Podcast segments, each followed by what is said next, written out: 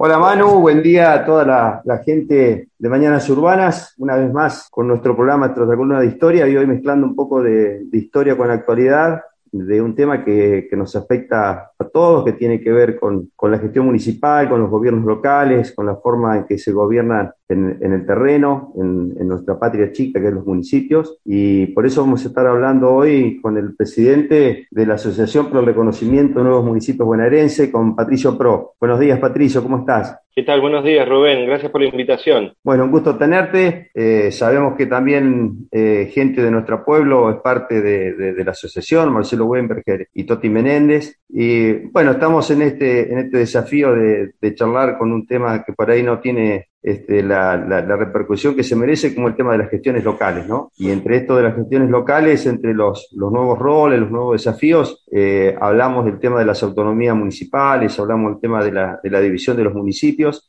Eh, me gustaría que, que, nos cuentes un poco con, esto de la, autonomía, cómo llegamos al tema hoy de este planteo que se hace mucho de, de, la autonomía y qué es la autonomía en definitiva, ¿no? Porque a veces este, confundimos términos, no sabemos bien de qué estamos hablando. Bueno, a ver, para hacer un poquito de historia, el, municipio en la provincia de Buenos Aires, algunos bien lo pueden saber, otros no tanto, es una extensión territorial que surgió medio por el, devenir de lo que fue eh, la historia de del siglo XVIII, eh, del siglo XIX, perdón, con lo que eran en un principio los fortines, eh, después lo que eran las estancias de, los grandes hacendados. Ahí fueron como medio conformándose lo que fue, lo, que hoy conocemos como un municipio partido, ¿no? Estaba el otro día leyendo un poco de historia justamente con respecto al tema de lo que fue la conquista del desierto, eh, por la época de, de Roca, a los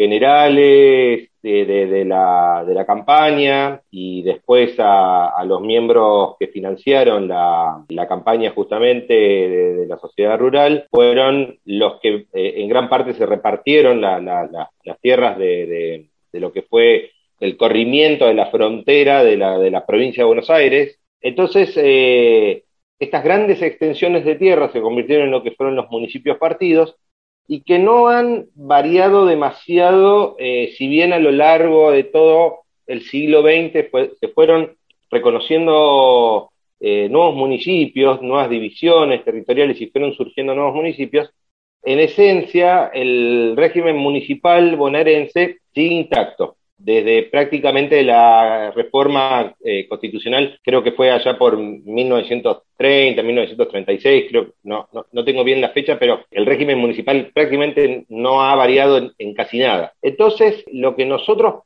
planteamos eh, con esta lucha de reconocimiento de nuevos municipios es que se implemente una buena vez por todas una idea de régimen municipal que tuvo eh, Raúl Alfonsín cuando pregonó el tema de la descentralización del poder y, de la administración pública con la, idea de lo que fue la, reforma constitucional del 94. Ahí en esa reforma lo que Raúl eh, Alfonsín impulsaba era la descentralización del poder. Y esa descentralización del poder Raúl Alfonsín la entendía eh, eh tenía proyectos como, por ejemplo, eh, la mudanza de la capital federal, de, la capital federal, sí, la quería llevar a Viedma, y también quería darle autonomía a los municipios, para así de esa manera crear un nuevo ente jurídico y político en el federalismo nacional, que eran los municipios autónomos, eh, independientes de cualquier otro poder, ¿sí? Siempre con la normativa de la Constitución Nacional y de las constituciones provinciales, pero como un ente autónomo. La mayor parte de las provincias de la, Argentina, después del 94, fueron eh, reformando sus constituciones provinciales y hubo tres que no reformaron el régimen eh, municipal. Y eso eh, es muy particular, eh, fue algo muy particular lo que pasó en la provincia de Buenos Aires, porque sí reformó su constitución en el 94, 95, pero no modificó el régimen municipal, lo dejó intacto. Entonces nos hemos quedado, los bonaerenses, con, esta, con este municipio partido, que es absolutamente anacrónico y vetusto, porque eh, nos encontramos con que una cabecera de partido gobierna la realidad sociológica, política y administrativa de todas las comunidades que están comprendidas dentro del eh, territorio, generando un sistema que es absolutamente eh, desigual y, genera eh, desigualdad entre comunidades y genera desigualdades políticas, administrativas, porque las comunidades que son, digamos, las comunidades periféricas, siempre terminan dependiendo de la voluntad y la decisión política de un gobierno que le es ajeno. Ustedes están en Tarregueira, ¿verdad? Correcto, Partido Puan. Bueno, por ejemplo, ustedes están como a una hora de Puan, eh, eh, más o menos. Sí, un poquito menos, 55 kilómetros estamos, pero sí, tenemos un municipio muy grande con 625 mil hectáreas, el octavo municipio de la provincia, con este, siete localidades, 20 mil habitantes, distribuido en una geografía grandísima con una variación tremenda de, paisaje y de sistema productivo, desde los caldenes a, este, zonas de, tambo, de parte de, laguna a parte de sierra, o sea, tenemos geografías este, y sectores productivos muy diferentes y idiosincrasias distintas también. Bueno, entonces eso es justamente lo que nosotros eh, apuntamos. Esto es algo que, por ejemplo, Córdoba lo, lo resolvió muy bien. Córdoba le, le dio a su régimen municipal un marco jurídico que para nosotros es de excelencia y es eh, el ejemplo que deberíamos los bonaerenses seguir. Porque en el régimen municipal cordobés lo que uno observa es que a lo largo de la vida de una comunidad, el régimen jurídico le va dando herramientas y le va dando un seguimiento a lo que es su desarrollo. Entonces en Córdoba uno tiene las comunas, como el, digamos, el ente mm, de gobierno local con menos atribuciones autonómicas y se rigen por una ley orgánica de, las comunas. Eso es en la instancia más pequeña de gobierno local. Después, eh, eso es hasta, hasta 2.000 habitantes.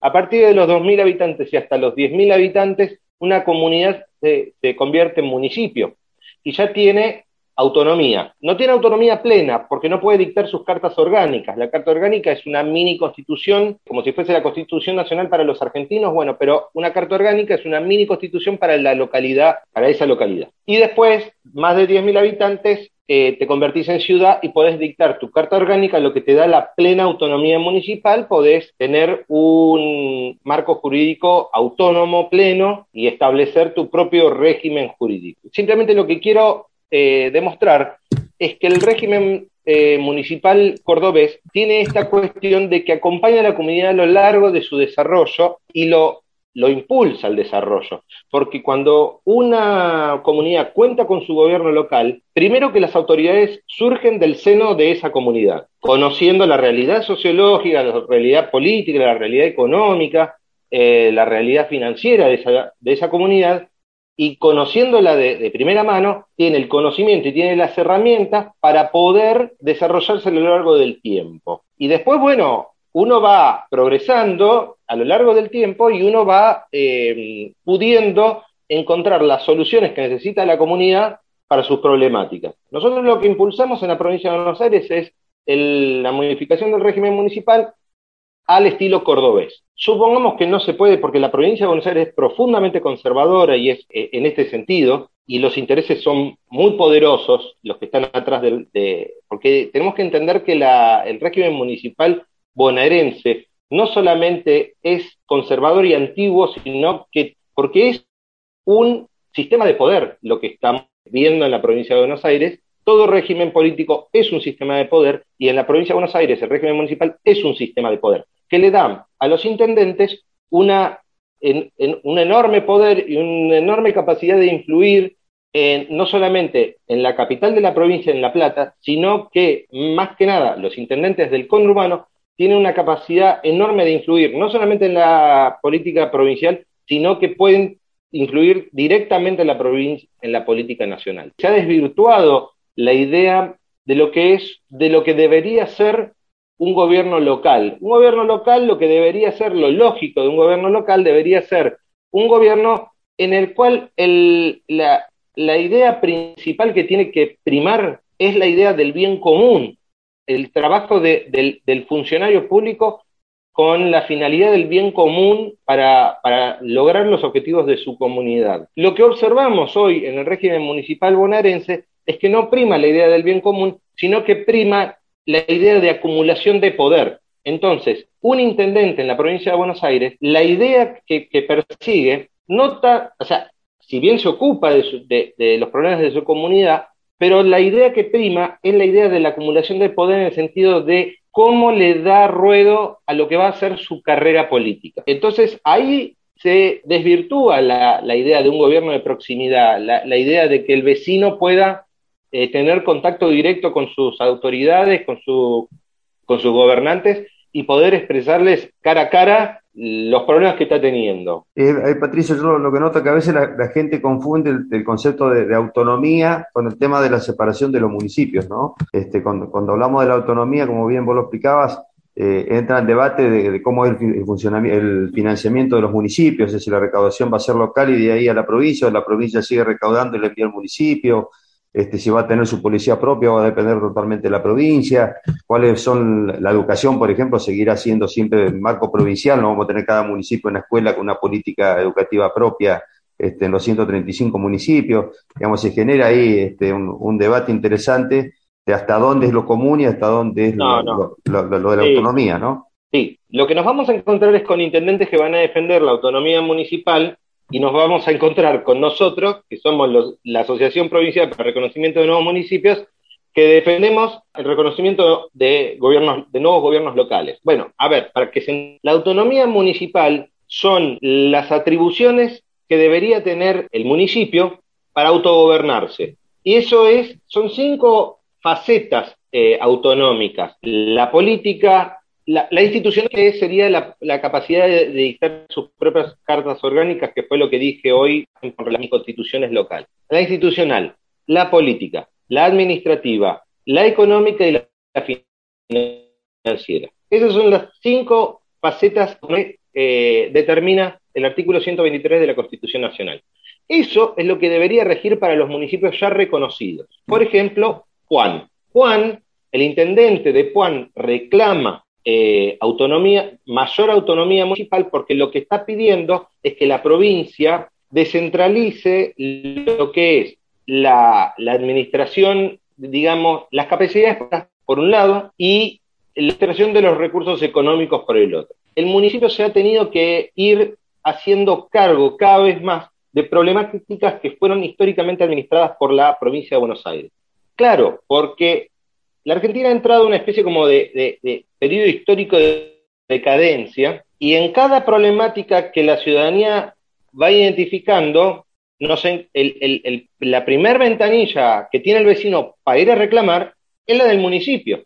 Entonces le reclamamos a los gobernantes sobre nuestras escuelas, sobre nuestros jardines de infantes, le reclamamos sobre el uso del suelo, le reclamamos sobre seguridad, le reclamamos una, serie de cosas, proyectos económicos, programas de financiamiento, le reclamamos a nuestros eh, intendentes cuestiones que le son absolutamente eh, ajenas en lo que es el, la, poder, la capacidad de administración.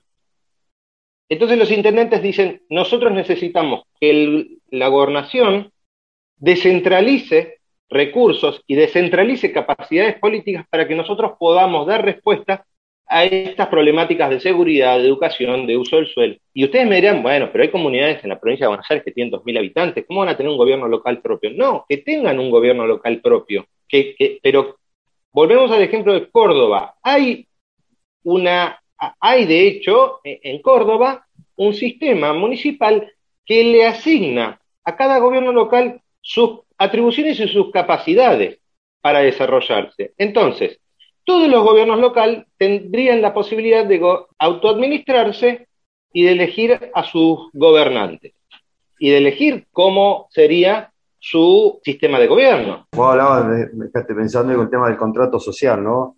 Eh, uno ve que los organismos de control eh, tienen que ser fundamentales en un sistema democrático para garantizar que quien gobierna cumpla con las normas y a su vez el sistema está basado en el compromiso este, de que cada uno va a cumplir su función lo mejor posible. Y la verdad es que muchas veces vemos que lo que está escrito en la ley no se traduce en, los hechos de gobierno del día, ¿no? como es la transparencia, como los canales de participación este, de la gente, el control ciudadano.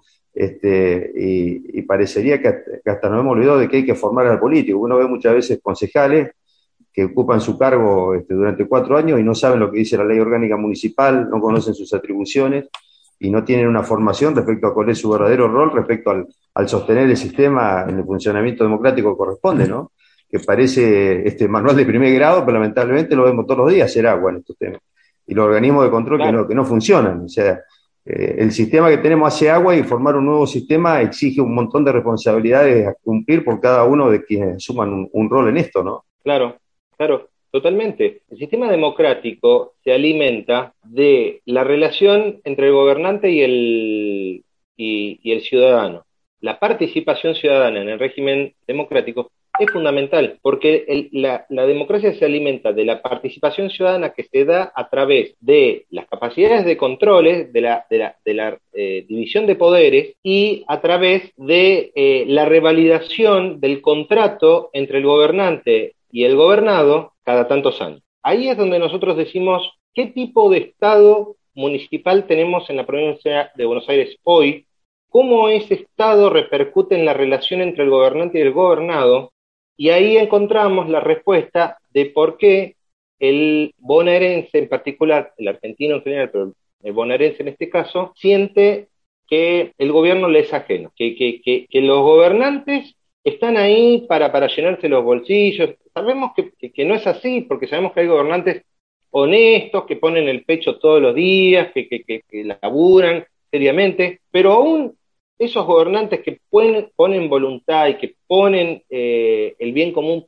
por encima de todas las cosas, se encuentran con que la provincia de Buenos Aires es un desmadre, tales dimensiones que no, por más buena voluntad que le pongan, las herramientas para poder hacer una buena política no están. Entonces ahí es donde nosotros decimos, gobiernos locales cercanos a la gente, donde la relación sea directa, va a mejorar la calidad democrática, va a mejorar la predisposición del ciudadano de participar en la gestión de, de su comunidad y va a generar las condiciones para que haya una sociedad más armónica. Además de eso, lo que decimos nosotros es para que el Estado sea armónico y para que el Estado tiene que estar presente. Y para que esté presente tiene que estar cercano, tiene que ser cercano, porque no, si no, se desvirtúa. Que ustedes tengan que hacer 50 kilómetros para hacer un, para, para, pagar un impuesto o para hacer una habilitación comercial o para poder, eh, para, hacer el patentamiento, o, o, una infinidad de situaciones de la vida cotidiana. E, es una picardía, es una locura. Ustedes deberían poder eh, ir al, centro de la regueira y, hacer todos los trámites en su comodidad y que todas esas, eh, el pago de todos esos impuestos y de todas las, de las tasas, que quede en el seno de la comunidad. Este, bueno, si querés transmitirle algo más a la gente respecto a cómo sigue esto, digamos, cuál es el esfuerzo que están haciendo ustedes y cómo, cómo, cómo ves que, va fluyendo esto de, la división de los municipios. Bueno, el, mensaje final que a mí me gustaría dejarle a las personas que están escuchando entre, esta entrevista es que la verdad es que ustedes tienen ahí dos representantes, dos referentes de, la Asociación Provincial, que son eh, Toti y Marcelo, que son dos personas excelentes, eh, honestas, trabajadoras, que los acompañen, que los acompañen en el reclamo del, nuevo municipio, que se, unan en esa lucha y que la militen, hagan el esfuerzo, todo lo posible para militarla, porque yo creo que estamos viviendo tiempos muy propicios y la clase política está comprendiendo esto que nosotros estamos hablando. La Regueira tiene muchas chances de ser reconocida como nuevo municipio, pero para que sea reconocida se tienen que dar tres factores. La militancia local, o sea, el respaldo de la comunidad a, la idea del nuevo municipio, el apoyo a los referentes eh, que están luchando por eso y la voluntad de la clase política bonaerense. Bueno, Patricio, te agradezco tu, tiempo, este, gracias por, tus conceptos y te mando un fuerte abrazo. Bueno, Rubén, yo también te mando un fuerte abrazo y, bueno, ya nos estaremos viendo pronto en, otra entrevista o, o en algún meeting político. Bueno, un abrazo grande. Que tengas muy buen día. Un abrazo. Chao.